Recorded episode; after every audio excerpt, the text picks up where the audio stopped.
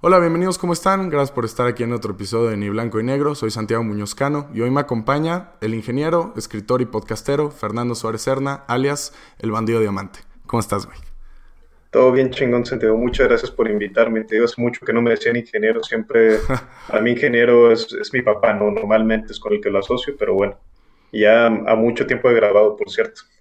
Sí, no, pues ya este, viendo un buen de tu contenido, pues sale, sale luego la plática, ¿no? De tu formación como ingeniero. Entonces, pues no sé, sentí que no podía ignorarlo. Este, pues güey, para empezar, cuéntame, cuéntame qué andas haciendo. Este, pues estos días andas balanceando pues el podcast que les está pegando chingón. Felicidades. También, y cuéntame cómo vas con tu escritura y pues cómo, cómo andas con tus proyectos, güey, cómo balanceas todo pues ahí balanceando como se pueda, porque sí, de alguna forma, sí hay periodos, y me pasó hace relativamente poco, donde empiezan a llegar proyectos buenos y es bien difícil decir que no, entonces empecé a decir que sí a, muchas cosas. Sí, claro. Y luego en la semana andaba como que, uy, ¿cómo justamente hago esto? Que no se me va a caer ninguna de las pelotitas, porque dices, no requiere tanto tiempo, y a lo mejor es verdad, pero luego uno pierde enfoque, es lo que termina pasando como dices ahorita, el podcast para mí lleva prioridad absoluta y mi escritura también. La escritura sí tengo, digamos, en mi ritual de cada semana, en mi agenda, en mi, como le queramos llamar, sí tengo que estar escribiendo cada semana y sobre todo tengo una pequeña práctica ahí de un pequeño taller de retroalimentación con unos buenos amigos, o sea, siempre digo que es el equivalente del equipo de boliche, pero en lugar de jugar un ratillo justamente boliche, nos ponemos nada más a escribir, revisar textos y luego ya por ahí este, pues hacer cualquier cosa, pero eso me obliga a hacer un entregable semana por semana. Y eso es bien útil, porque al, de repente me pasaba, sobre todo hace muchos años, que yo decía, no, pues ya, este, escritor y lo que estoy haciendo y todo, de repente volteaba para atrás y decía, llevan dos meses y no he escrito ni madres. Y entonces, de alguna forma, eh, este tipo de talleres, he estado en otros donde con grandes escritores, como Sofía Segovia, por ejemplo, estuve con ella tres años en taller, donde me hice esta práctica. Ahorita entré en una pequeña pausa este, con Sofía, entonces dije, ¿qué hago mientras? Pues empiezo el mío, ¿no? Y, entonces, sí, de alguna forma esta práctica te hace que seas sistemático y seas consistente con lo que estás entregando. Y supongo que también ejercita tu creatividad, ¿no? No, no dejas que, pues no dejas de eh, perdón, ejercitar esa parte de tu cabeza que, que, te exige como crear, crear algo nuevo, güey. O sea, digo, no sé si, si de estos ejercicios que tienes con, con otras personas terminas aplicando cosas al podcast o bien se va tu lectura, pero de una u otra forma, pues le sacas provecho, ¿no? Supongo, güey definitivamente es un es algo que mientras más haces menos te cuesta y yo creo que es, es el cliché en el que me voy a agarrar ahorita reservando mejor, pero pues es como, como el ejercicio, ¿no? Te acostumbras y luego ya eh, te va costando menos y menos el entrar en flujo de alguna forma. Y sí, definitivamente sirve mucho para la creatividad y sirve mucho para la mm, productividad creativa, que eso es bien importante. Para mí el storytelling tiene, digamos, tres niveles el nivel más alto, que yo le llamo así storytelling como tal o estructura, es entender cómo arranca y cómo cierra una historia. Y que, por ejemplo, es muy diferente cómo, cómo arranca y cierra, digamos, una novela larga que un cuento. Claro. Este, y esto es bien fácil de entender, y es lo que, donde yo pondría todas mis canicas al inicio para aprender cómo se hace esta parte, porque la verdad es que en ocho horas más o menos aprendes cómo es, y ya no es inolvidable, ¿no? Ya nunca lo puedes desver, digamos. ¿Crees que es fácil de entender y difícil de ejecutar, güey? Más o menos, más o menos, pero definitivamente si haces un esfuerzo por, eh, por, digamos, por entenderlo, por estudiarlo al inicio, pues te va, te va a ser de herramientas que te traen, digamos, un, un efecto absolutamente gigante comparado a las horas que le metiste. Porque ese es el primer nivel, digamos, el de estructura, que es el que a mucha gente le da hueva aprender. Porque dice, no, no, yo escribo, este, pues como un hobby para relajarme, para no sé qué, y en lugar de decir, bueno, oye, si quiero hacer este, sea un hobby o sea una profesión o sea una actividad artística, si le quieres meter horas, bases, ¿no? así es, vale la pena porque es en muy poquitas horas y te va a regresar muchísimo. El segundo nivel es la narrativa como tal, la redacción, donde ahí entra desde ortografía que utilizas, sintaxis y más, hasta así la, el tipo de belleza que puedes imprimir en una frase, ¿no? Digamos, y luego, bueno, tienes diferentes unidades de lenguaje, ¿no? Eh, la palabra es la más simple, luego la oración y luego el párrafo y entendernos así este, cómo estoy comunicando, pero ya digamos, eh, pues bajado, llanamente lo voy a decir a los chingazos, ¿no? Decir, bueno, sí. tiene una historia, pero acá cómo la voy a aterrizar. Y el tercer nivel es la productividad creativa. Y ahí sí te basas en, bueno, qué hábitos tienes de escritura, cómo generas más, estás dispuesto a transformarlo también. Por ejemplo, hay gente que lo hace, yo no lo acostumbro, pero donde dices, me grabo en voz y luego una, una primera transcripción y de ahí me baso para tener un primer borrador o demás. Y hay muchas prácticas que sirven. Okay. Este, prompts creativos, digamos. Ahí cuando hablas de la creatividad, güey, te quiero devolver una pregunta que le lanzaste a Roberto Martínez en tu capítulo de apenas y le dices que, que de dónde crees que viene tu, tu impulso creativo, güey, porque pues sacan el tema de que trae un perfil muy curioso Roberto de que pues es ingeniero, pero creó un programa enfocado en la creatividad, ¿no? Y como que muchas veces pensamos y decimos, no, pues chances o no, no embona, pero, pero pues podría decir que chance tú también un poquito, porque eres, pues, no sé, de escuela, pues ingeniero, pero escribes fantasía, ¿no? Este, o, ficción. Entonces, es, es, como esa como dualidad que la neta está bien chida, güey. Y, y tú de dónde sientes que, pues sí, que es tu motor creativo, güey, tanto para la escritura como para otro tipo de proyectos, güey. Claro, ahí sí semánticamente estoy de acuerdo en que están aparentemente muy separados, el decir, bueno, este güey o es ingeniero o es de alguna forma la palabra que le queramos poner, creador, artista, escritor o demás, cada una trae su connotación y su peso, ¿no? Y muchas veces pensamos, oye, güey, artista, este, y lo, ah, bueno, pues artista es el güey este, que es alcohólico, que hace como que, no, güey, yo no le tengo miedo a la poesía maldita. O sea, trae un chingo de connotaciones, muchas veces, total. muchas negativas, otras positivas en cuanto a originalidad y demás. Y así cada una, ¿no? Así trae también la palabra escritor, así también trae la palabra creativo, que yo la relaciono al menos en mi cabeza como con una agencia, ¿no? Este, de publicidad. Este, y muchas más, ¿no? Y, no me refiero a la palabra en general, ¿verdad? Este, sí, sí, sí. Y bueno, cuando hablamos de estas dos, yo pienso que en cuanto a, sí, mi formación es en ingeniería y yo de alguna forma estoy condenado a escribir como ingeniero y lo digo este, ni bueno ni malo, ¿no? Pero simplemente es una forma estructurada de pensar donde partes en pedacitos, eh, digamos, de forma sistemática. Tú, en, en, la escuela los problemas, pero acá finalmente pues, las historias como tal. Yo sí soy tremendamente estructurado, creo que es mi fortaleza mayor como escritor, digamos. Y, lo mismo, para cuando hacemos de alguna forma, em, digamos, ejercicios creativos donde tú dices, bueno, este, necesito realizar este trabajo y que quede con cierta calidad artística, pues vas encontrando ciertos trucos y cierta disciplina para darlos de forma sistemática. Y esto es bien importante porque si yo pudiera dar un solo consejo a un creador empezando, es tira a la basura la inspiración, no la necesitas. Y esto lo va a repetir, güey. Tira la basura la inspiración. No la necesitas para poder ser un buen creador. Porque de alguna forma pensamos eso que asociamos a que, ah, no, güey, pues si escribes, tiene que ser asociado a algo, eh, digamos, casi como si fuera un juego, casi como si fuera una diversión continua.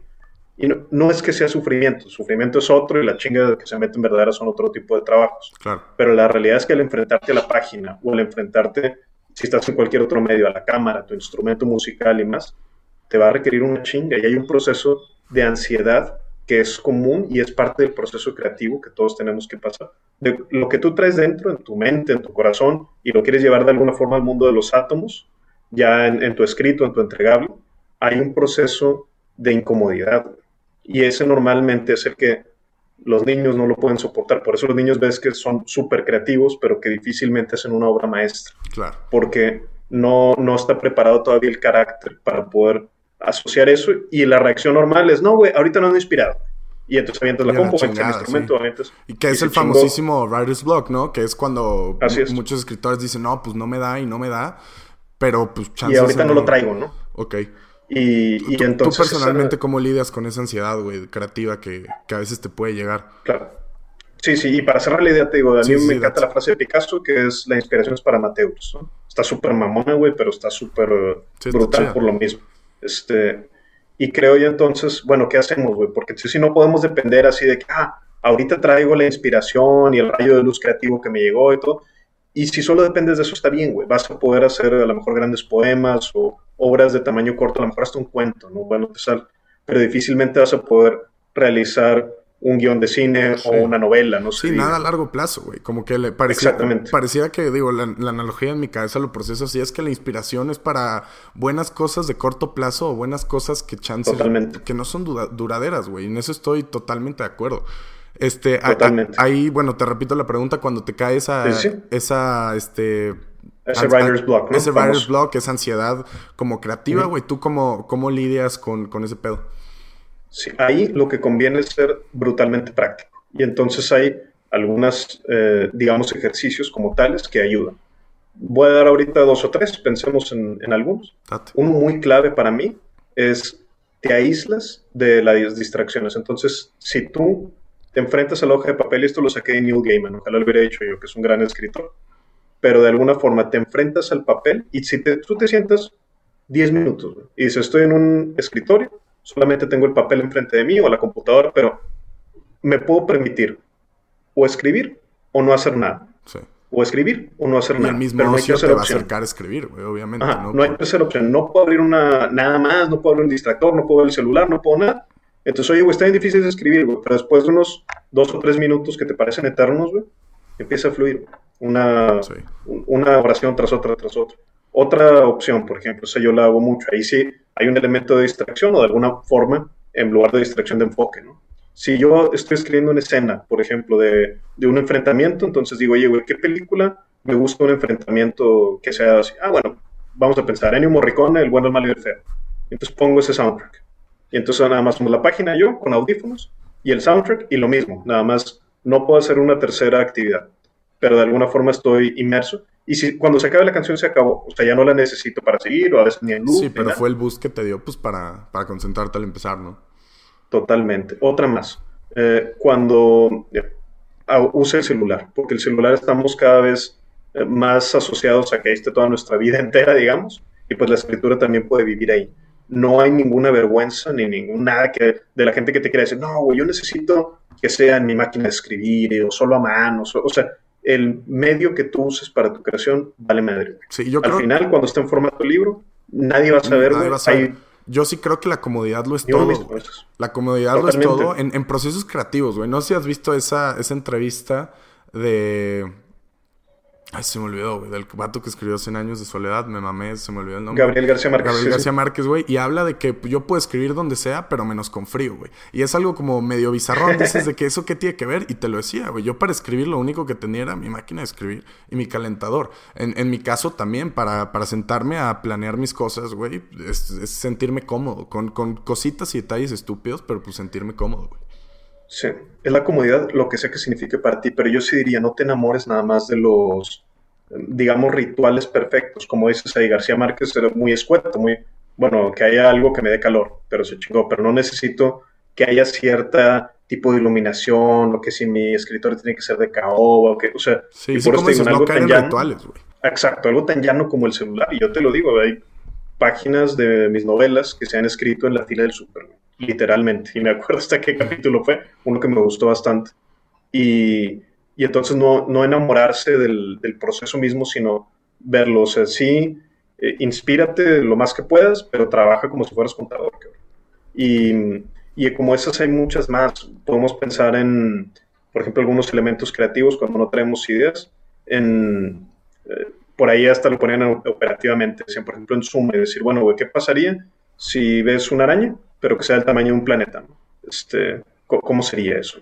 Oye, si, si nos pudiéramos ir para adentro, que eso se ha hecho muchas veces, ¿no? De algún humano, que te pudieras hacer chiquitito y ver cómo, cómo, experimentarías las cosas. ¿no? Si, oye, en vez de que hubiera una sola silla, hubiera un mundo donde hubiera 10 mil millones de sillas este, y no pudieras caminar. Entonces te empiezas a imaginar algunos escenarios como tales y, y de ahí yo creo que parte. Muchas veces cada cabeza es distinta, la mía. Muchas veces comienza de una imagen y de ahí empiezo a construir la historia. Es lo que te Algo más que yo hago. Si, si te acuestas sin sueño, este, también muchas veces en lugar de estar en el celular estupideando, te acuestas y empiezas a imaginar y a veces no te acuerdas el otro día, pero a veces sí de una sola imagen decir, bueno, ¿qué pasaría? ¿Qué pasaría? ¿Qué pasaría? Y yo te diría que pues, mi novela, la que más éxito comercial ha tenido al menos, La montaña indestructible, la primera imagen se generó así. Este, que empieza con un enfrentamiento brutal entre dos, güey que le cae a disparar a otro. Este, pero luego hay, pues es cyberpunk, hay desde carros que vuelan hasta dragones. Sí, claro. Pero viene esta imagen, discúlpame, te interrumpí. No, no, no, date, güey, cuando quieras. Y, y sí, esa era mi pregunta que ya contestaste, güey, que eh, cada quien, cada cabeza tiene su, digo, ya lo repito, pero su proceso creativo. Y en mi caso también es así, güey, cuando, cuando, cuando me imagino cosas empiezan con una imagen y todo el mundo lo desarrollo a base de esa imagen, o toda la idea lo, lo, desarrollo a base de eso, ¿no? Y bueno, te digo, ya me contestaste cómo lo hacías. Quería platicar también, güey, este, de, ya mencionaste La montaña indestructible y de tus libros, más que nada, porque voy a decir algo que pues es muy cliché, güey, que pues un libro es como un lienzo en blanco, ¿no? Pero lo decimos mucho, pero no, no, no, a los libros no los vemos así, güey. Los vemos como algo muy académico y muy ortodoxo en la forma de hacerlos, creo yo. Entonces, este, y te digo, y al verlos así, creo que mucha gente no se, no piensa en tomarse la libertad de escribir lo que sea y como sea, güey. ¿No? Es que, sí, sí, totalmente sí. Y, ah, bueno, y, sigo tantito, güey. Este, tú, tú, mencionabas también en un video que escribo lo que a mí me gustaría leer, güey y que al mismo tiempo, y te voy a cotear aquí bien duro, pero lo que escribimos es una autobiografía espiritual, güey. Entonces, ¿qué tanto eso lo tienes presente hasta la fecha cuando escribes y cómo lo ves tú reflejado en tus libros, güey? Claro, finalmente los libros creo que hay que verlos así como, como decía por ahí la, autobiografía espiritual, o una carta de amor a lo que a ti te gusta, ¿no? Te gusta o te gustaba, muchas veces también eso pasa. Yo recuerdo eh, en la, de una de las primeras veces a lo mejor que visitaba el librero de mi abuelo, que era un librero de estos muy grandes de piso a techo, pero mucho más grande cuando yo, eres un niño, ¿no? Y lo ves así inmenso. Y yo pensaba esto, decía, güey, pues los libros los escriben los viejitos inteligentes, ¿no? Y yo ni soy viejito ni soy inteligente. Exacto. Entonces esto, pues es como algo muy externo, ¿no? Pero, y aparte nunca pensaba que iba a hacerlo, ¿no? Porque de niño uno cree que nunca va a llegar. De, por ahí descubrí, pues no, no tan accidentalmente, hay alguna referencia de algún primo o algo, y encontré un libro de Edgar Allan Poe, que todavía es un autor que me encanta y potencísimo este, pero de alguna forma pienso que totalmente voy en línea con esto que mencionas de que los libros los vemos como algo de hueva, güey, como algo que lo tengo que leer por, tarea, güey. O sea, ahorita que mencionabas a García Márquez, otra frase del brutal es que la lectura obligada no debía de ser. O sea, y eso, bueno, sería ya para alguien especialista en pedagogía, cómo podría haber un sistema donde no necesitaras asociar la lectura Con a la académico, güey, sí, totalmente. Porque a, veces pasaba, o a mí me pasaba un chingo, estoy seguro que a muchos más, donde, oye, güey, en la prepa te toca leer este libro, es un clásico, y tu Y el clásico es de hueva, y, por sí, aunque suene feo, ¿no? Y luego regresas en la adultez y lees a veces el mismo clásico y dices, güey, estaba, estaba bien chingón en algunas ocasiones, pero en la prepa yo lo asocié con algo que era de que chingada madre, güey, tengo que leer esto porque van a preguntar en el examen. Sí, totalmente. entonces, esa lectura obligada es algo con lo que yo estoy muy en contra. Pienso que la lectura la tenemos que entender como una forma de entretenimiento más. Y toda esta idea que luego se hizo, por cierto, un desmadre con mi compadre Adrián Marcelo y Roberto Martínez también, que ya lo mencionamos, de un clip donde mencionan ahí que la lectura está romantizada. Yo coincido con ellos dos en este sentido. Eh, y como escritor lo digo, hay gente que lee por leer o que lee para intentar mandar una señal de mira, güey, soy bien inteligente. Y eso es donde el formato no es tan importante, güey. Sí, sino lo el tipo de contenido, absolutamente. Entonces, para mí, güey, recuerdo también un muy buen amigo me decía, es que, qué diferente, güey, estás haciendo, en ese momento estaba produciendo televisión eh, para Canal 6, para multimedios, y tus libros, güey. Me decía, qué diferente una cosa y otra. Y yo le decía, pues para mí son formas de entretenimiento. A fin de cuentas, no es tan distinto lo que estoy haciendo en un formato y otro por más que en uno sea, como dices, de, que tenga algún peso, no sé, güey, académico, social distinto, connotación distinta en cuanto a pretensión y más, pero yo no, no estoy enamorado, digamos, de la escritura en sí misma, sino de que puede, o como medio, cómo lo puedo usar para contar la mejor historia posible. Eso sí me encanta, lo pienso hacer toda mi vida, hasta sí cada año me propongo sacar un libro nuevo, desde de algunos años para acá lo he logrado. Claro, pero estás consciente que, no es la única forma, ¿no? Y, eso es, lo que dices, tanto con tu podcast, tanto escribiendo y con lo que sea que pues, sea entretenimiento, la neta. Es que cada historia tiene su medio, Total. su medio ideal. Digamos, si tú vas a contar una historia donde el diálogo sea el que tiene el peso mayor, nunca vas a encontrar ningún medio mejor que el teatro para contarlo. Ni aunque lo hagas en película, ni aunque lo hagas en... Totalmente de acuerdo. Y si tu historia depende, por ejemplo, del diálogo interno del personaje, de cómo va, digamos, congelando cada segundo, donde va teniendo un impacto, de la, el debate que tiene interno, por ejemplo, la mejor forma de contarlo es una novela. No lo puedes hacer en cine. ahí me voy a salir, si ahí me, perdón. si vas de acción, pues cuéntalo en cine, ¿no? Y más. O sea, y así cada medio. A mí me va a salir un poco de la caja, güey, y también lo platicaba con, este, con Javier Barreche, que es un estandopero que hace contenido en TikTok, habla mucho de cine, y platicábamos de que, güey, la animación, hay cosas que solo pudieron haber sido creadas en animación y punto, güey, porque era la forma de expresarlo. Hay, y, yo también defiendo ese punto en, videojuegos, güey, hay cosas que están hechas videojuegos porque ese tipo de narrativa no se podía contar de otra forma, güey. Y entonces ahí es donde lo digo, digo, salté de, salté de, digo, tú decías novelas o películas hasta cosas como videojuegos o animación. pero el videojuego es un medio más. Imagínate. Total, güey. Por ejemplo, a ver si no este, mastico mal su nombre, Hideo Kojima. pero que está haciendo juegos desde cuándo? Cuando el videojuego era un medio, digamos, artísticamente de lo más bajo que podías hacer en ese momento. Estoy hablando de los noventas.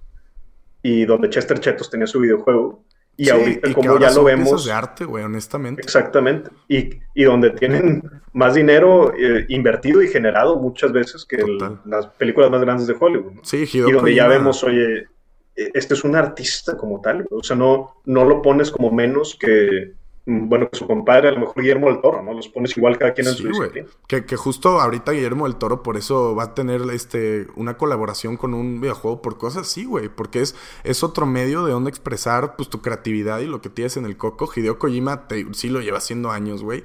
Y es, se me hace que muchos directores artísticos en la industria de los videojuegos son súper infravalorados, güey.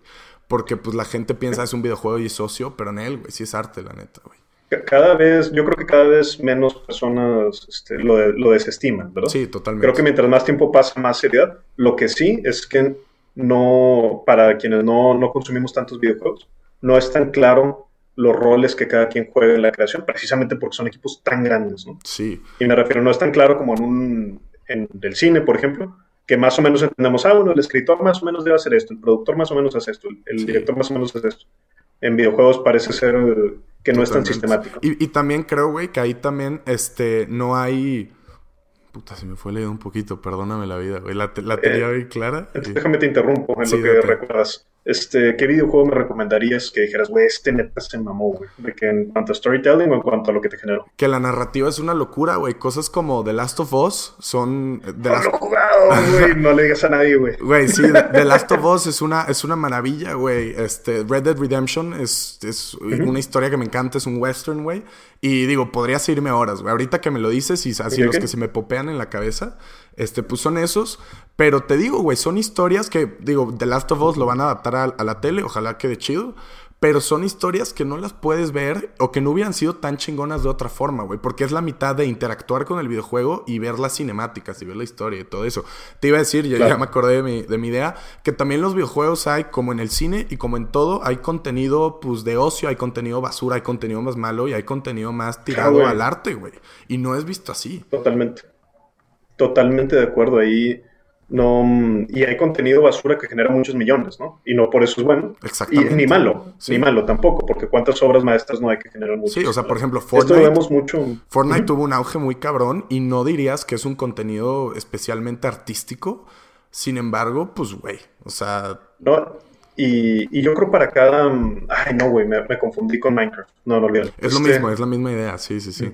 Sí, no, porque te decía, depende para cada eh, audiencia, ¿no? O sea, yo veo, por ejemplo, a mi sobrina y me enseña ahí las cosas que hace en Minecraft y digo, güey, esto es como mm, lo que a mí me hubiera soñado con tener de niño y que yo lo hacía con los Legos, digamos, ¿no? Pero mi sueño en ese momento era, me gustaría tener, y ahora pues bastante ñoño, güey, me gustaba usar la computadora y decía, güey, yo quisiera tener un programa en la computadora donde yo tuviera todas las piezas. Sí. Y pues más o menos es eso, ¿no? Digamos. No, y a lo mejor para mi experiencia adulto el Minecraft, pues, pues no me sirve tanto, pero si lo hubiera vivido de niño, pues hubiera sido una locura. Sí, te, digo, y también estuvieron etiquetados, como tú hasta la palabra ahorita de ñoño, güey. Los, los videojuegos estuvieron etiquetados con. Y, ya, y ya están entrando al mainstream. Y me da gusto, güey. Porque mucha gente se da cuenta que son una herramienta, un escape, güey. Son ocio, son diversión, son arte, son muchas cosas, güey. Y, y, escapes con los que. Porque muchas veces dice lo mismo de la literatura, ¿no? Y a mí me encanta esto que dice Neil Gaiman de son escapes, pero con los que agarras herramientas y muchas veces a nivel psicológico. Y, y, regresas del escape, pero regresas con, de alguna forma, con otro tipo de armas, de herramientas, de preparación para ahora sí seguir. Sí. No nada más para enviciarte en sí mismo y perderte, ¿no? Porque escapismo a veces tiene esa, esa connotación negativa. Claro. ahí quiero regresar un poquito, este, ya nos desviamos un poco, pero quiero regresar a lo de tu, a lo de tus libros. Y te decía lo de que, pues, en realidad no hay un, no hay como una guía de cómo escribir un libro, güey. La neta es, muy libre y basándome en, en dos cosas, güey. Tanto en la idea de quema este libro en el que digo, no sé si, si lo dices un poco textual, pero digo literal, pero decías de que, pues bueno, una vez que no necesitas este libro, lo leíste y a la chingada, y se me hizo una, ajá, y se me hizo una idea chingona, y también que, que en la historia no hay, no hay, no hay líneas, güey, no hay, no hay, este, como boundaries, no hay fronteras que puedas cruzar en lo creativo, güey. Te, quería decir, ver la forma en la que explicabas este, La Noche de los Relámpagos y, hablar de que mm. Pancho Villa, mejor amigo del diablo. Dices como de, qué loco, güey, pero qué chingón, la neta, güey. Ah, güey, muchas gracias, Me gustó ahí poner a, Pancho Villa jugando boliche con el diablo, justamente, Ahí en esa historia. Y sí, definitivamente estoy de acuerdo contigo en que no hay reglas. Hay principios y pues, vaya, es como cuando ves a alguien tocar jazz y dices, oye, güey, toca bien cabrón, güey. Y de que, pues sí, pero para poder tocar esa pieza de jazz es porque dominaba el instrumento. Tú le das el instrumento a alguien que nunca lo ha tocado y no te puede tocar jazz ni te puede tocar nada. Claro. Digamos, entonces, hay principios y es. A mí me gusta esa frase también de. Ahora dando con muchas frases, no sé por qué se llama de, de Blake Snyder, pero decía que es un gran, gran escritor del libro más odiado de guionismo de toda la historia, que se llama Save the Cat. Y la primera línea del libro es know the rules, then break the rules. O sea, aprende las reglas y luego rompe claro. y, y, es esta, de alguna forma, como dices, ahí sí se puede ejercer la libertad completa, donde dices, bueno, existen estos principios que más o menos han funcionado. Y, y ¿qué onda? Oye, por ejemplo, la, terminar la historia con un twist. ¿Cómo ha jalado eso? Y lo, ah, bueno, pues mira, jaló muy bien acá en sexto sentido. Antes, ah, bueno, mira, Alicia en el País de las Maravillas como que acaba así también y todo, pero pues ha jalado por... Ah, bueno Oye, este otro principio de poner al héroe que vaya acompañado por un sidekick. Y lo, ah, bueno, mira, pues está desde Batman y Robin, nos vamos para atrás. Ah, mira, parece que el primero, el más antiguo que tenemos es Don Quijote y Sancho Panza. Para atrás no, hay nada, güey. Y entonces empezamos a ver algunas pistas, Una buena historia deja pistas.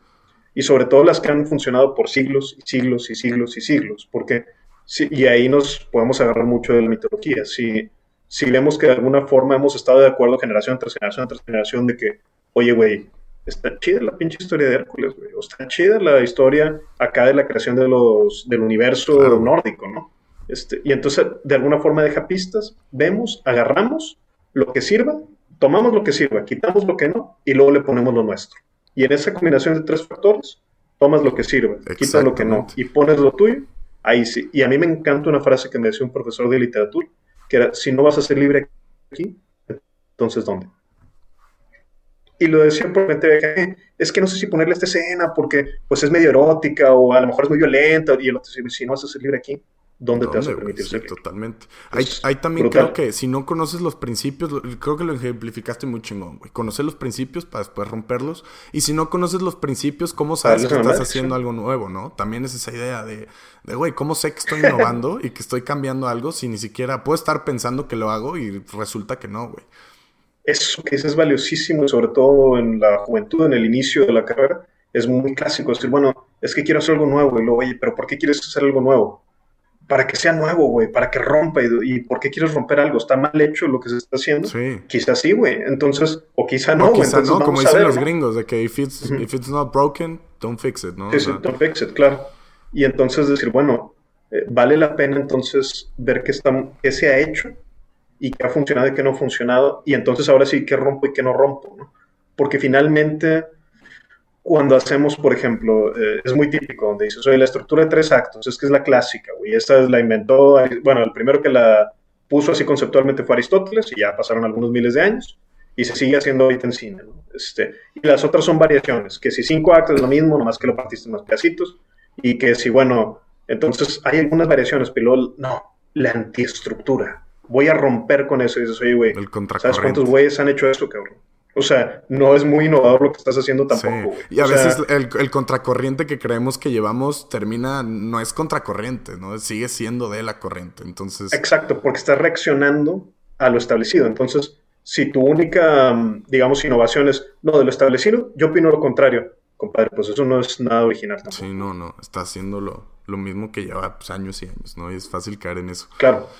Platícame un poquito, este, te da ejemplos como tu idea de Diablo y, y Pancho Villa y cosas así, ya para, para como tal, o sea, tanto la montaña la, novela de la montaña, perdón, inquebrantable. La montaña indestructible. Indestructible, perdón. Y La noche de los relámpagos, este, para cómo caes en esos dos en esos dos tipos de libros, en esos dos tipos de géneros. ¿Sientes que eres muy libre y muy flexible cuando escoges de que pues quiero escribir de esto y dale? Porque digo, de primera impresión veo que sí, güey, veo que no te cierras a nada, porque también quema este libro, decías que pues si estuviera en un estante tendría que estar en el de autoayuda, ¿no? Entonces, Así es. Como que le varías, güey. Y qué pena, ¿no? Sí, porque decías que te cae. güey!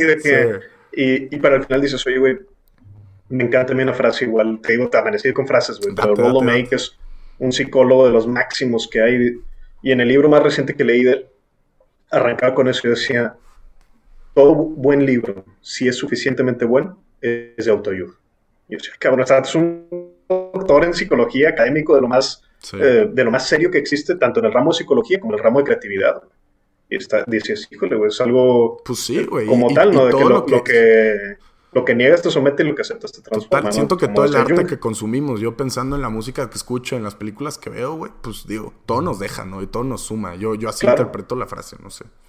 Totalmente. Y lo que decías de cómo caigo, digamos, en este género, lo voy a intentar resumir en 30 segundos. Sí, date. Yo el primer eh, escrito de largo, de largo que me aviento, lo hago junto con mi mejor amigo Andrés Salazar y quien entonces era mi jefe, Fernando Calife, uno de los cineastas quizás de más renombre que ha dado aquí en Nuevo León.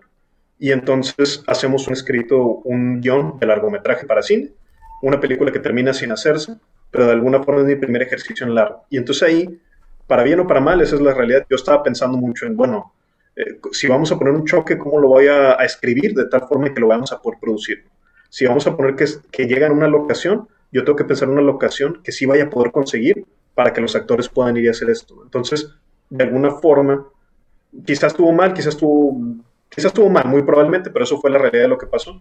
Yo sentí que estaba escribiendo un poco como con una mano amarrada a la espalda, donde todo lo que yo ponía en el papel tenía que estar pensando en esto lo va a poder producir con una película de, de costo no muy alto. Sí, tus limitaciones, sí, tanto económicas como físicas reales, güey.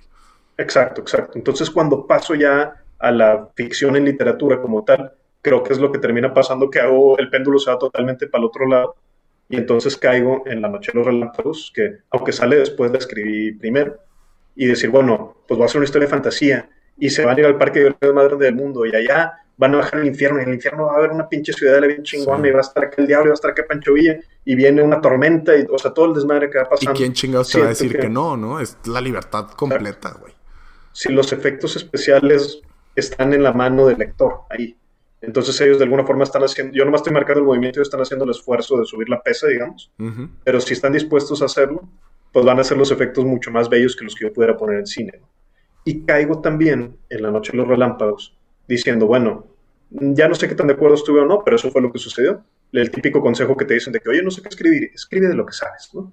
Y esto tiene su lado negativo porque oye, güey, pues no existieran los libros de fantasía, ¿no? Sí, total. Pero de alguna forma, algo que sí, más o menos estoy, más o menos lo entiendo, o quiero entenderlo, son las entrevistas. Y entonces, parte crucial de ese libro, pues es una entrevista con el diablo, que dirige un periodista, y está con algunos intertextos de cartas, porque a mí me gusta mucho escribir cartas desde hace muchísimo. Okay. Y entonces, y ya cuando me siento un poco más seguro, con más mi propia voz y todo, escribo La montaña indestructible, que siempre digo es mi cuarto libro, pero realmente de alguna forma considero que fue el primer, porque sentí que ya había encontrado mi voz, que ya me había permitido decir, bueno, aquí me voy a dar permiso de hablar de carros voladores, acá en medio va a haber algo que es absurdo si lo platicas así, pero te lo prometo que la novela funciona, que es de repente están en un debate en televisión abierta en otro planeta de una galaxia muy lejana futurista, entre una inteligencia artificial y un dragón, y el juego dice, pausa comercial al ratito volvemos, ¿no? Y manda un anuncio, güey. O sea, y, pero en la novela funciona, o pienso que funciona. Sí, sí, ahorita que me lo dijiste, lo dijeron y digo, es un putazo de información, ¿no? Y, te lo imaginas, pero funciona, güey, dentro del Y parece ser absurdo. Sí, pero de alguna forma te va llevando de una, de una manera en que creo que hace sentido, incluso dramático. En, en la novela que no deja de ser cyberpunk, que a mí me encanta ese género porque no está muy claro el cruce entre tecnología y fantasía. Entonces, de, adolescente para mí fue brutal Blade Runner y todos los cyberpunk que consumí. ¿Crees que, y, pues fue devolverle. ¿Crees que tu estilo, el, el, encontrar tu voz y tu estilo en la escritura, crees que es parecido como los artistas, güey? Como cualquier. He entrevistado a, bandas de rock, güey, y me dicen, pues es un proceso de años, güey, que te, te, toma años encontrar tu estilo, sientes que también es así, es, es, es pues picar piedra y es práctica y es, es este, escribir, escribir hasta poco a poco ir encontrando, pues, pues eso, güey, tu voz, tu estilo. Hay un factor fuerte de práctica hay una frase que se repite muchísimo y yo estoy muy en contra, que es, eh, si quieres aprender a escribir, escribe. o sea, sí, pero no, güey, suena muy poético porque hasta tiene repetición y, todo, pero siento que es algo que te dice alguien que a lo mejor no tenía ningún otro consejo que darte, ¿no? A mí me gusta más el consejo que, de artes marciales que me dio el loco Arreola, o el peleador más taquillero de MMA de México, y decía que había un círculo de artes marciales que era aprende, ejecuto y enseño. Y entonces hay puntos en la carrera, como el que ahorita está el loco, donde él puede hacer las tres al mismo tiempo. Va a haber otro punto que por edad biológica él va a tener que retirarse, quizá ya no va a poder estar ejecutando profesionalmente, pero sí va a poder estar aprendiendo y enseñando. Y hay punto del que regresas al, al, punto inicio y otra vez a repetir ciclo, ¿no? Claro, claro, y el loco mismo lo dice, que hasta enseñar se volvió mejor ejecutor. Entonces, de alguna forma, para encontrar la voz, tampoco puedo, me encantaría decir, no, güey, la encontré mediante el estudio. No es verdad, güey, ahí sí hay un factor de práctica pero de práctica acompañada con aprendizaje constante. Si no, de alguna forma estás en la ruedita del hamster sin, sin avanzar. Lo que sí es que aprendiendo, practicando, aprendiendo, practicando, aprendiendo, practicando. Quizá todavía no estás en etapa de enseñar porque no has encontrado tu voz, pero aprendiendo, practicando y de repente un día surge. O sea, así fue para mí al menos. Tengo identificado clarísimo en el cuento, porque era un ejercicio de un taller literario de creación, y en ese cuento yo sentí que algo se, algo se movió en mí a nivel profundo, que el cuento se llama Seis alas negras. Está en mi libro Doce lunas, cuentos cósmicos, ese cuento. Y ahí yo sentí, va por aquí, porque fue el primer cuento de fantasía oscura que yo escribí. Y no, ese día en la mañana yo no tenía idea que quería escribir fantasía oscura.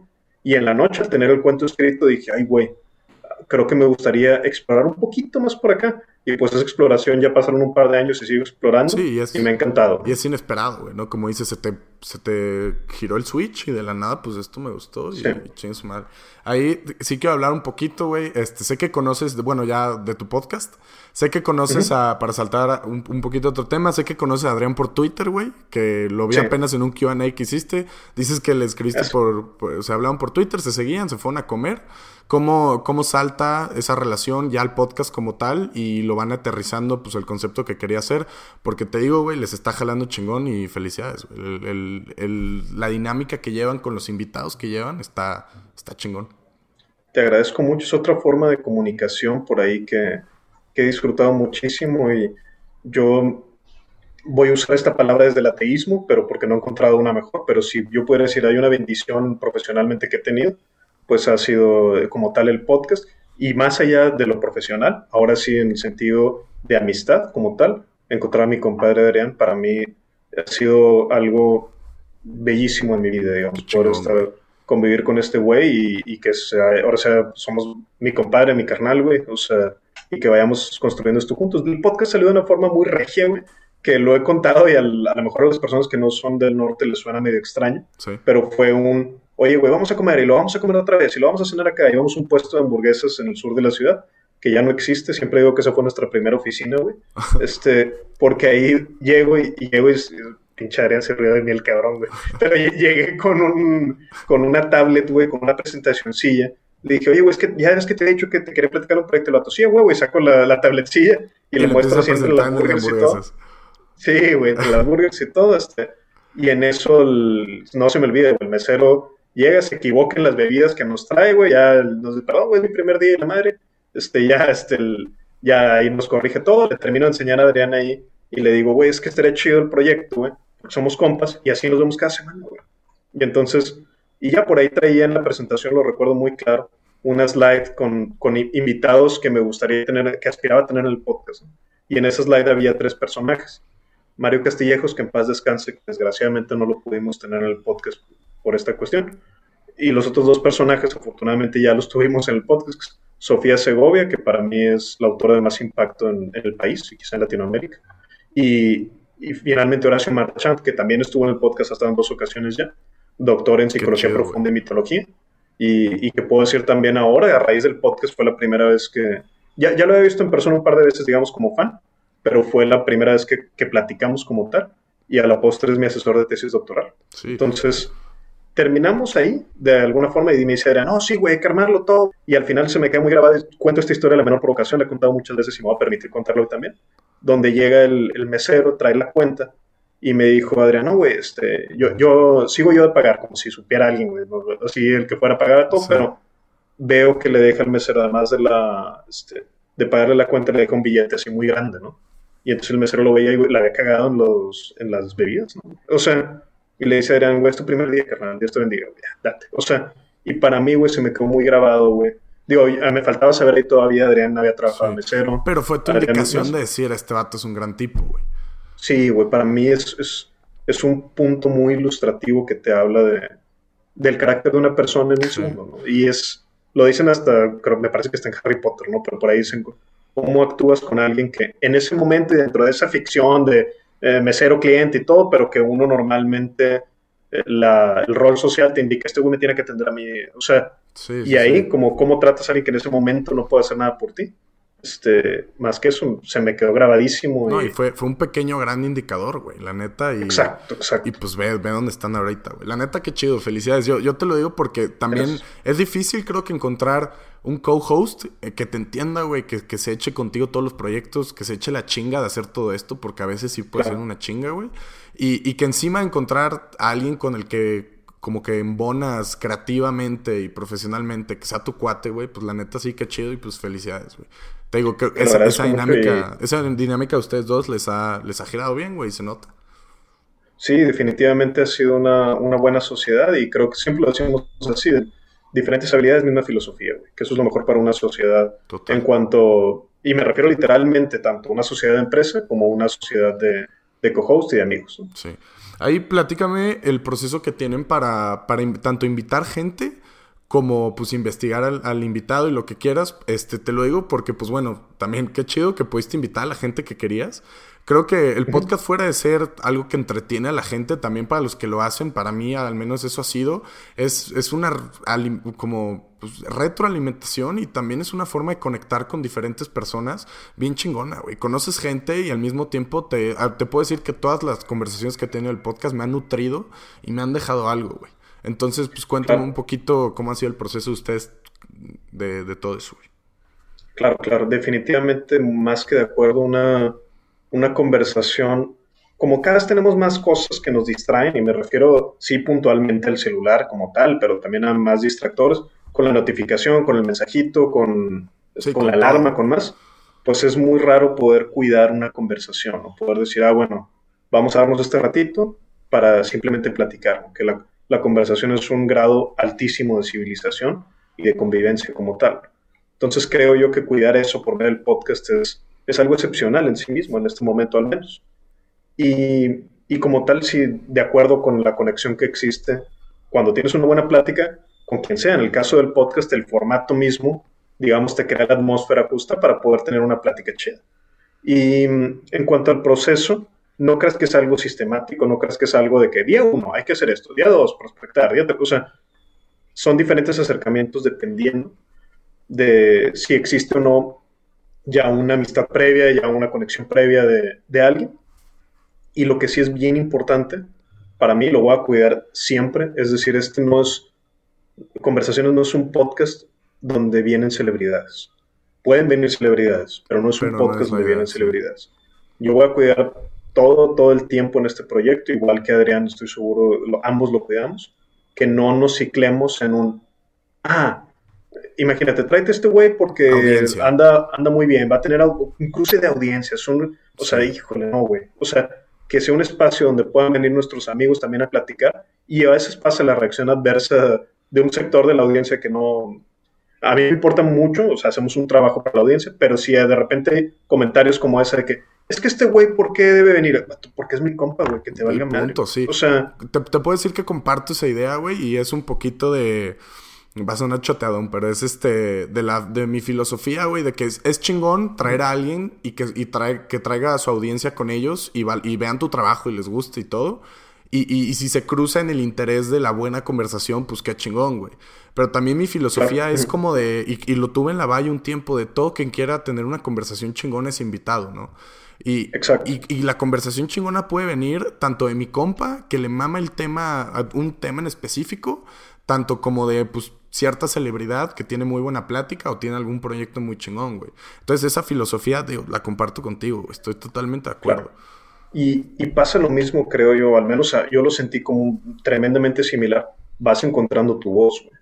Como host, como al tener una plática, qué tanta apertura, qué tanto cierre, a veces también hay que hacerlo, hay que ejercerlo en algunas pláticas. Y hay un riesgo en tener el micrófono abierto, que es, pues van a llegar a decir cosas que que no, no, tienes control y yo no voy a censurar a nadie, güey. Total. Y lo mismo pasa cuando alguien llega y, oye, güey, es que ¿cómo le diste voz a este güey? Que pues le di voz porque es mejor escucharlo que, que decir, no, güey, yo soy policía del pensamiento y tú debes callarte. Eso nunca, también siempre voy a estar tremendamente en contra.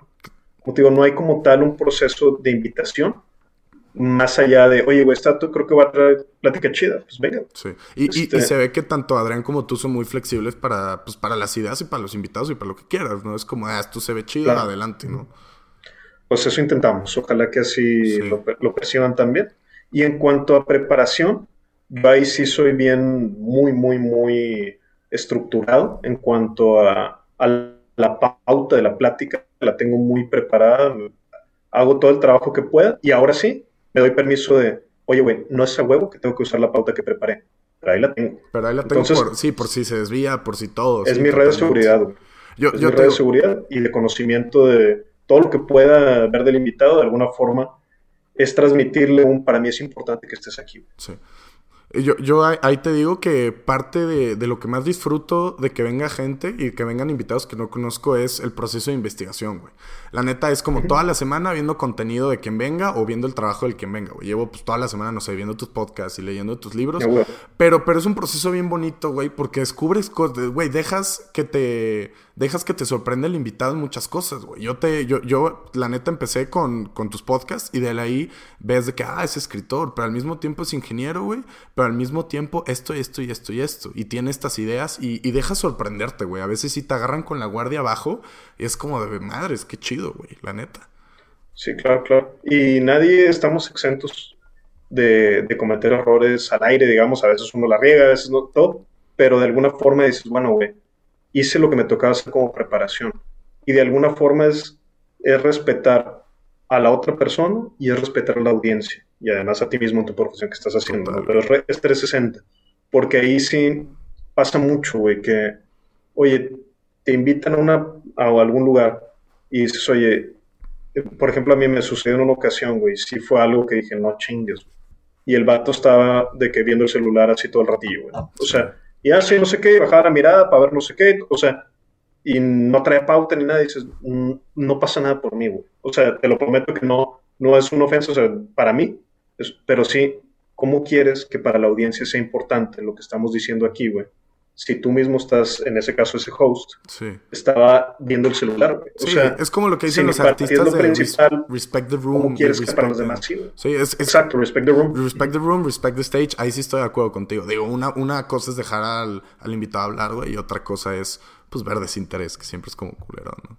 Exacto. No, y te digo, realmente, te digo, para mí la o sea, el takeaway, digamos, dije, no, no hay pedo conmigo, te lo prometo que no hay pedo, a veces sucede, ¿no? O sea, y, y, no pasa nada, hay gente que tiene mucha adicción al celular y necesita estarlo revisando, o a veces no es por adicción, a veces por trabajo y por o ansiedad, lo que sea, sí.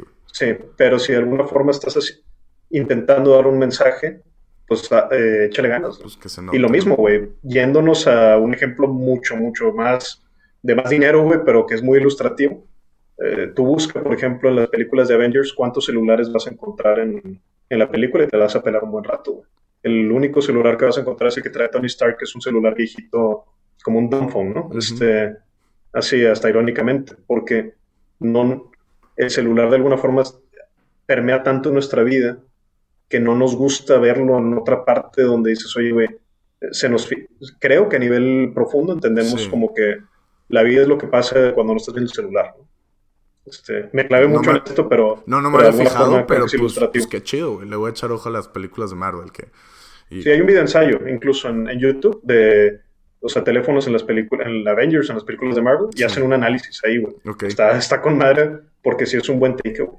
Donde dices, no, es muy claro, güey, lo que estamos eh, señalando cuando, eh, sí, güey, te escucho y tengo la mirada abajo, estoy viendo el, bloquecito, ¿no? Sí. Ahí, me saca de pedo, güey, el, tipo de detalle que tienen estas producciones de, millones y millones de dólares, güey. Qué loco que se enfocan en algo tan pequeño y a la vez tan grande como eso, güey. Qué, Totalmente. Qué puta locura. Güey, ahí de, siguiendo hablando el podcast, eh, tú y, y Adrián, bueno, Adrián y tú, ¿qué tanto se como que se, no que se preocupen, pero qué tanto intentan como ser como cautelosos con todo este pedo pues de la cancelación y de y con temas como controversiales o cosas así digo a ninguno de los dos he visto que le da miedo hablar o decir algo controversial pero sienten que hay como algún límite o han sentido a veces de que madres hablar de eso sí está bien duro digo trabajas con un con un personaje sumamente controversial a veces Adrián Marcelo por las cosas que dice apenas estaba viendo un capítulo y se echó un comentario de la Virgen de Guadalupe que si es como de ¡Hala! sí güey que si es como de ¡Hala verga! qué loco que se lo echó, pero al mismo tiempo vas a los comentarios y, hay más gente que le aplaude el comentario, a más gente que dice, no, te pasaste de lanza, güey. A mí mm, se me hace muy cabrón que esto, güey, regresamos a la frase que te decía que alguna vez un profesor de literatura me dijo, si no vas a ser libre aquí, entonces ¿dónde? Claro. Y más al haber estado de alguna forma en otros medios donde hay mucho más control eh, creativo, digamos. Sí, en los antiguos. De alguna forma es un, pues permite aquí aquí nos permitimos, e intentamos permitir todo, no que siempre suceda. Hay algunos temas que de repente podrán salir y que digas, ay, güey, sobre todo a mí cuando me llega a suceder eso es cuando digo, no sé suficiente de este tema como para poderte dar una opinión tajante. Este, ahí sí es la única situación donde pensaré, aquí es mejor sacar. En cuanto a, a la presencia de que, ay, si nos cancelan, así, yo pienso que nunca debe ser, hay que intentar callar esa voz porque entonces vas a jugar en modo defensivo, Y eso es, ya estás de, alguna forma eh, limitado por cómo estás, de alguna forma en que me, cuido de que no me pase nada en lugar de ver qué puedo hacer y qué puedo hacer. Es una locura ver, ver invitados, perdón, güey, te voy a interrumpir. Es una locura ver invitados en podcast y todo lo que dicen, como que andan volteando a ver a su equipo de que, oye, si puedo, si puedo, si puedo. Es, una locura, güey. Y vivir de esa forma. y, lo entiendo que es una repercusión de la fama y de, ser un personaje tan famoso como, no sé, güey. Yo lo vi en una entrevista de Luisito Comunica. Tiene que ser súper cuidadoso con lo que dice, güey. Pero sí, eso sí, es una pasan y pasan en cosas que la gente se molesta a veces de lo que sale en el fondo del cuarto, de si hiciste un movimiento de mano, de si en un segundo u otro volteaste para otra parte, pero no, no puedes estar clavado en eso. Y yo te lo digo, yo juego de alguna forma un poco más, entre comillas, libre, porque yo no, no estoy empleado por una empresa como tal. Yo tengo clientes y, tengo la empresa BAM con Adrián. Este, pero de alguna forma a mí, yo sé que si recibiera así mucho, este, o alguna especie de cancelación, no, pues de alguna forma no está ese, ese factor que es crucial y clave que por alguna razón es, este güey cancelenlo, ¿qué es cancelar? Quítalo el jaleo. Y hago presión a la empresa para que este dato no pueda trabajar. Está muy raro el tipo de balance que se quiere hacer ahí, pero creo yo, se me quedó muy grabado en un podcast que, que fue Adrián, creo, espero citarlo bien, que fue en La Cotorriza, cuando fue Adrián, por allá, y que uno de los hosts le dice, güey, es que siento contigo, Adrián, y se me hizo ilustrativo, así te mamaste. Dijo, siento que es como cuando vas en el metro o en el camión y hay un güey pasándose de lanza a alguien, güey, y tú vas así viendo y chingado, güey, quisiera hacer algo, pero no, ojalá alguien haga algo, ojalá, y de repente alguien se para y le mete un chingazo. Y dices, a huevo, y da huevo, güey, sí, o sea, pinche liberación donde, güey, alguien se atrevió a esto. Entonces creo que Adriana para mí personifica mucho eso. Y, y pues le aprendo a mi compadre también a decir, bueno, yo sé que con esto que estamos haciendo se abrieron 500 puertas nuevas en cuanto a opciones pero se cerraron dos y se cerraron con llave y la tiraron, ¿no? y pues, nunca más van a poder estar libres. Es, el, es un costo de oportunidad. Sí, es y eh, justo eso, güey. Es, es, un costo y te lo digo ahorita. Date, date. Por, por, ejemplo, me ya van este, dos ocasiones formales donde me invitan a ser profesor de una universidad y es algo que yo de alguna forma no, no he tomado porque a mí me encantaría poder devolver clases, te lo decía, enseñar es parte de lo... Lo hacemos a través de cursos, lo hacemos a través de pláticas y más, pero me gusta también la estructura formal y poder devolver un poco de eso. No las he aceptado porque yo sé que ahí sí yo lo traería en la cabeza durante el Sí, total. Y diría, ah, esto no lo puedo decir porque soy profesor de X universidad. Muchas cosas. Así es. Entonces, al menos ahorita, yo pienso que esa puerta ya se cerró para siempre. Yo pienso que ya nunca voy a poder ser profesor. No lo sé, güey. O al menos, lo que sí estoy seguro es que ahorita está cerrado. Y para mí está cerrada con llave y desapareció la puerta. Pero tampoco te molesta esa idea, güey, porque estás consciente de... te, digo, es esa idea muy cliché y todo el mundo lo dice, es de que no le puedes, no, no, no le puedes caer de en, agrado a todo el mundo, y estoy de acuerdo, güey. Pero, güey, y te digo con lo del, te repito, lo del comentario de la Virgen del de, de, Guadalupe que se echó a Adrián Marcelo, si le cagó a tres, pero 20 se mamaron de risa o le dan la razón o dicen, güey, no hay pedo, pues ¿qué te preocupa, güey? Es como de ya, pues, chingues madre. Claro. Y incluso, güey, si a cero les, les gustara, güey, pero a ti te dio risa, te, te, dio por hacer el comentario, o ahí mismo dices, oye, sí me mamé, güey, sí le cagué. Siento que el podcast normalmente es un formato eh, longitudinal, donde puedes escuchar las cosas muy en contexto y donde, oye, tú este pequeño error te puedes recuperar todavía. Sí, al menos con la gente que lo está escuchando. Ya si alguien saca un clip de 15 segundos, no, hay que cancelar a este güey. ¿Sabes quiénes te van a cancelar? Los güeyes que no te escuchaban. Sí, que los es eso, los clips y, o sea, hay cositas súper chiquitas que, se pueden decir que sí, se sacan de contexto y chance ya te la pelaste, güey. Pero pues no es de una audiencia que te está oyendo de verdad. Exactamente. No, y de nadie a lo mejor que ni siquiera que te interesara tanto a lo mejor que te Exactamente, sí, güey. Porque si alguien se va a basar en 15 segundos para decir, oye, güey, esto no encaja con mi visión entera de vida, entonces este güey debería ser... O sea, hace unos días leí un tweet y me encantó, güey, que decía, las únicas veces que me he encabronado por un tweet y que he dejado que me afecte es cuando peor he estado en mi vida, güey. Y dices, madres, güey, es verdad. Sí, No, no vale la pena clavarse. Yo ahora te digo, no que esté bien y que esté mal, en etapas lo he hecho, en otras no. Últimamente lo he hecho de contestar de forma muy agresiva cuando alguien me pone este, algún comentario así que veo que va con mala leche este, pues he, agarrado eso, no que esté bien y que esté mal, te digo, solamente es lo que ha pasado. Claro. Que pone, no, güey, es que este güey, lo que sea, y le pongo, bueno, más los puñetes escuchan cosas que no les gustan, O sea, o cosas así, y dices, oye, güey, digo, es un grado de agresión que a lo mejor no es el correcto, pero tampoco, pues, si lo estoy sintiendo, tampoco me lo quiero guardar, güey. Sí. Y no, o sea, porque ya lo he hecho, güey, en etapas, donde digo, no, no debo contestar, no debo contestar, no debo contestar, no debo contestar, y de repente todavía no contra alguien que no le tocaba. Entonces creo que es mejor esas válvulas de alguna forma irlas despresurizando cuando pasen. Y a veces son, a veces no es tan agresivo, a veces nada más les digo, oye, güey, eh, si, no sabes, Si sabes esto, ¿qué te parece que hagas un proyecto, güey? Te va a ir mejor a estar dando consejos a personas que no lo estamos pidiendo. Sí, güey, o cosas como estas. Son cachetadas así medio gachas, medio... Como te digo, no, no es un momento que me enorgullezca, pero sí es un momento que podemos platicar y que llega a pasar. No, y, y, o sea, y viene con, güey. O sea, el, el, hate de la gente va a caer. Hay, hay muchísimas, este, muchísimos creadores de contenido que dicen, no, yo no leo comentarios. Y digo, güey, ¿cómo no los puedes leer? Son retroalimentación, pero te has de cansar, güey. Siempre he pensado que eso es. Digo, quién sabe, güey. Hay gente que sí lo dice, a lo mejor sí lo logra hacer. Pero siempre lo platicamos Adrián y yo y decimos, güey, no sé qué fue con esa gente, güey. O sea, yo pienso que todos revisamos por ahí, al menos. Yo, eso sí, güey. Hay gente que lo hace, yo no lo hago ponerme a buscar, por ejemplo, ah, keywords que me mencionas, eso no lo hago. Pero si, me, ya, si ya me mencionaste en Twitter, pues me llega la notificación y lo leo. Pues, no puedo saber de antemano, oye, este güey me va a decir algo malo o este güey me va a decir algo bueno. Y a lo mejor, sobre todo, güey, si hay algo sistemático malo que podamos mejorar, pues también lo intentamos, ¿no? Y así a mí me, me sucedió mucho al principio y no tiene nada malo, güey, de Oye, güey, me ponían y me da, ahorita me da risa, güey. En ese, en ese momento tenía risa, güey. Sí. Este dato tiene voz de sacerdote, güey. A la madre. y de que se me quedó grabada esa, güey. Es que, siempre, siempre hay comentarios, güey. Así un, que un pendejo lo pone y se te graba bien en la cabeza, güey. Ajá, hay paz, güey. Ay, güey. Pero de alguna forma, oye, güey, si sistemáticamente estaban llegando el tipo de comentario, por ejemplo, sobre la cadencia o el ritmo que llevaba este, como conductor, y pudo mejorarlo, güey. Digo, oye, güey, ¿sabes qué? Voy a tomar este curso de seis horas de locución, a ver qué pasa. Voy a tomar este...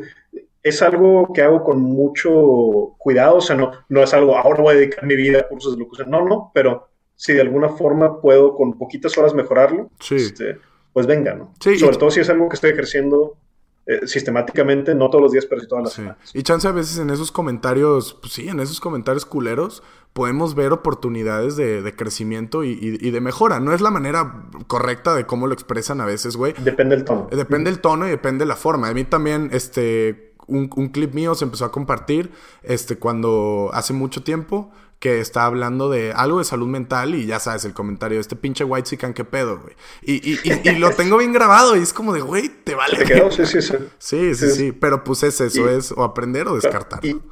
Y, suena, puede sonar culero, güey, pero es la verdad, eso hay que.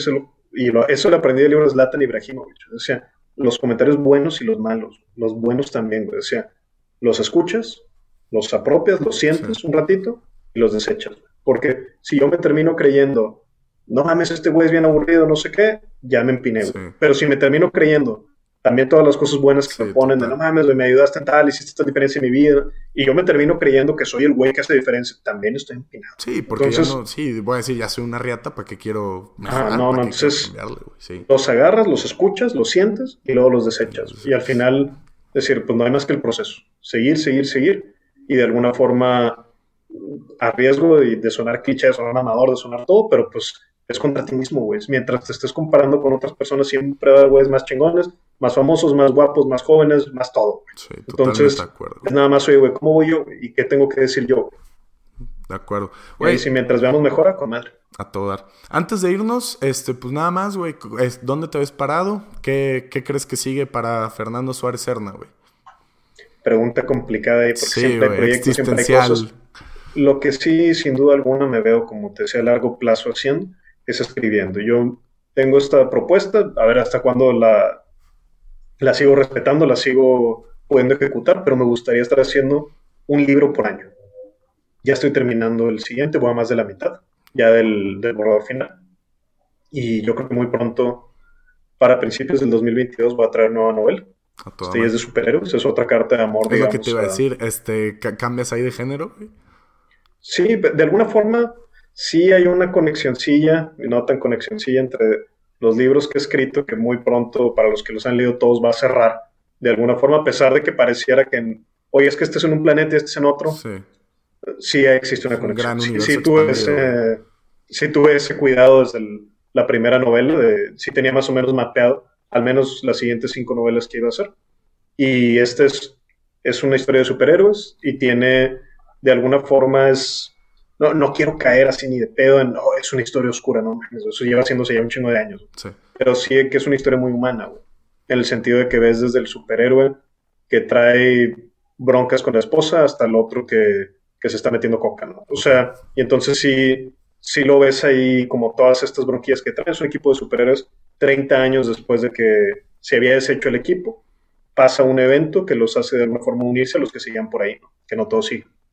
Y ya está muy avanzada y eso es, ese es el proyecto que sigue para mí, el que ahorita le estoy poniendo, digamos, semana con semana con semana la atención. Pero vienen más cosas, la verdad es que viene pues más stand-up comedy de parte de, de Adrián, este, en el cual también estoy participando. A todo Viene también más podcasts, digamos, a mí me gustaba, Adrián decía que quiere hacer el cambio de los podcasts, ojalá que así lo hagamos, este, que duremos un chingo de años y que, aunque ya nadie nos escuche, este, por ahí sigamos. Y sobre todo también vienen algunas opciones de, de ampliar un poquito mi participación en web en otro tipo de activaciones. Si me refiero a empezar a hacer Facebook Lives, empezar a hacer a lo mejor esto es como el QA de Instagram y más. Y sí, vi que porque eres súper interactivo con la gente que te taguea, güey, con tu audiencia y con todo. Entonces creo que viene por ahí. Pero sobre todo te digo, escribir es algo que mientras eh, físicamente lo pueda hacer, ahí voy a seguir eh, contando historias. A tu madre. Pues nada más me queda darte las gracias, güey. Este, la plática se puso muy chida. Eh, voy a dejar todos los links aquí abajo, güey, tanto de tus libros, de tus redes, de todo eso.